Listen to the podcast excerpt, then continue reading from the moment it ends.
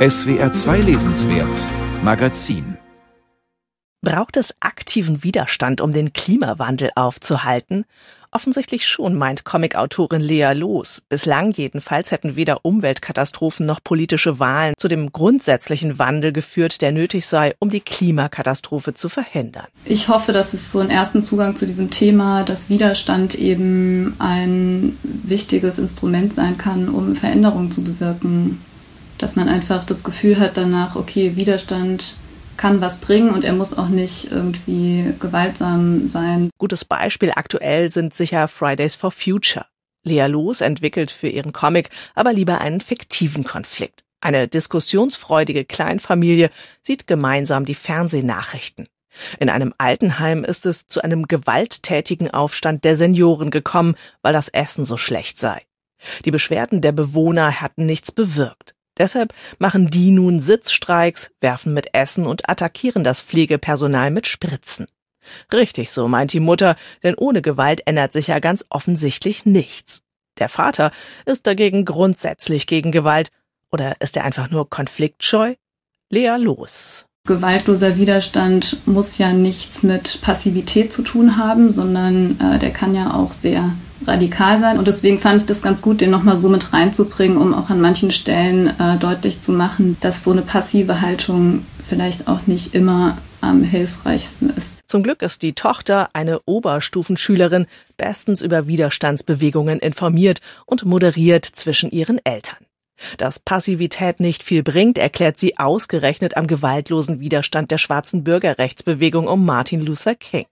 Denn Gewaltlosigkeit ist eben nicht Passivität. Auf ihrem Tablet ruft sie Kings Lebenslauf auf und erläutert sein Vorgehen.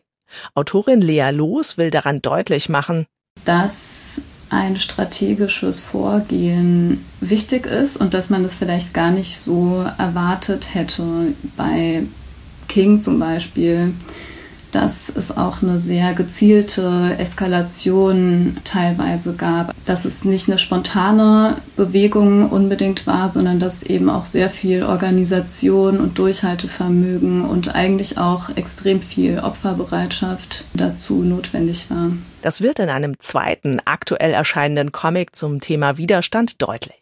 Martin Luther King spielt auch in der Comic-Biografie Gejagt, die Flucht der Angela Davis, eine zentrale Rolle. I have a dream. My four little children will one day live in a nation where they will not be judged by the color of their skin, but by the content of their character. I have a dream.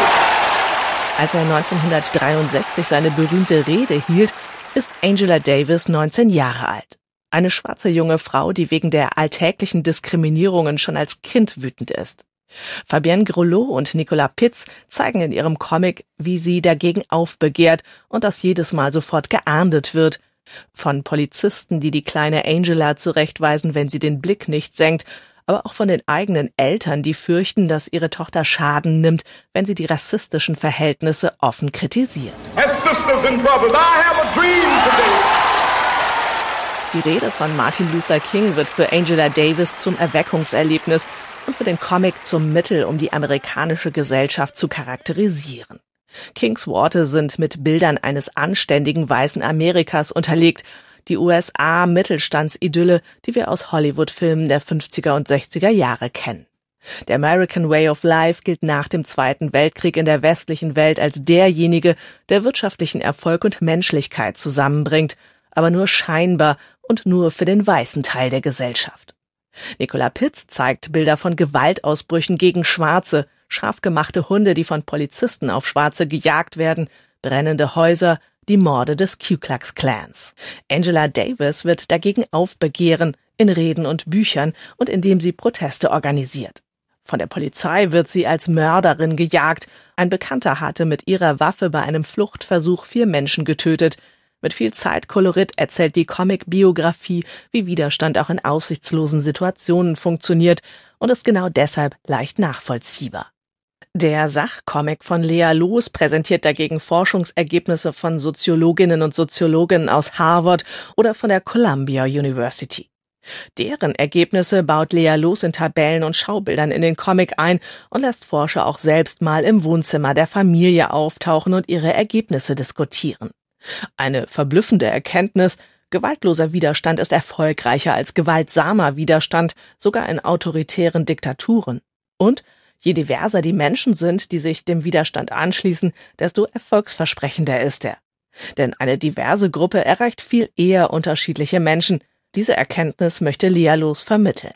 Also ich glaube, das ist halt extrem wichtig, dass es wirklich einen aktiven Kern bei einer Bewegung gibt. Ich denke auf jeden Fall, dass es Chancen gibt und dass es am Ende halt darauf äh, ankommt, wie gut die Bewegung es schafft, Mitglieder anzuziehen und bei sich zu behalten und Druck auszuüben. Mit dem Comic will sie zeigen, dass jede und jeder Einzelne die Macht hat, für Veränderung zu sorgen, vor allem wenn sich viele Einzelne zusammentun. Lea Los liefert mit ihrem unterhaltsamen Comic das theoretische Futter.